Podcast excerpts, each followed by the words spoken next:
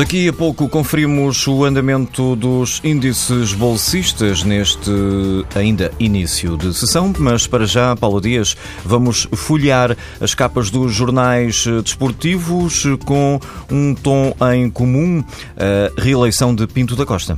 Pinto da Costa e uma vitória anunciada. O presidente do Futebol do Porto afirma que este é o início de uma nova união, recebendo 79% dos votos, mas a bola escreve que Pinto da Costa viu um cartão cartão amarelo. O jornal refere-se aos 21% de votos nulos. O presidente portista garantiu, no entanto, que muitas das mensagens escritas nestes boletins foram de apoio e incentivo, não de protesto. Entre os votantes ontem, a bola traz as mensagens de apoio de António Oliveira e também de Rui Moreira, presidente da Câmara do Porto, que acredita que em melhores dias. Já Angelino Ferreira, ex-dirigente do clube e da SAD, expressou críticas sobre o timing destas eleições, entendendo que que não têm qualquer valor estratégico. Pinto da Costa recebeu ontem como prenda uma goleada da equipa azul e branca por 4-0 ao Nacional da Madeira. O jogo descreve o encontro dizendo que a equipa teve pressa para deixar um voto de esperança. Aos 10 minutos já ganhava por 2-0. O Record exclama hoje que o Dragão voltou.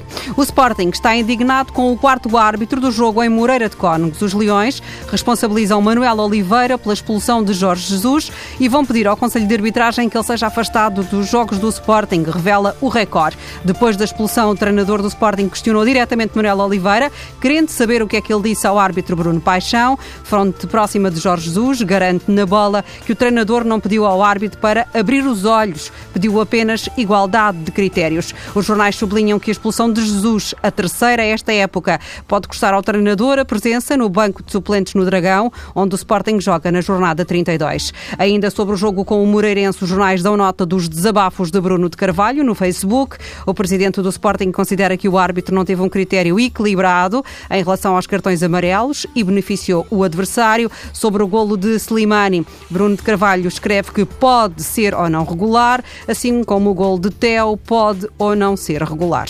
Os desportivos também publicam o que pensa Rui Vitória sobre o gol de Slimani. O treinador do Benfica pensa que houve ali um facto, mas a opinião dele nada interessa. Sem resposta direta, comentam os jornais, ficou Jorge Jesus. O treinador do Sporting disse que há equipas que ganham com sorte. Rui Vitória disse que o futebol precisa de elevação.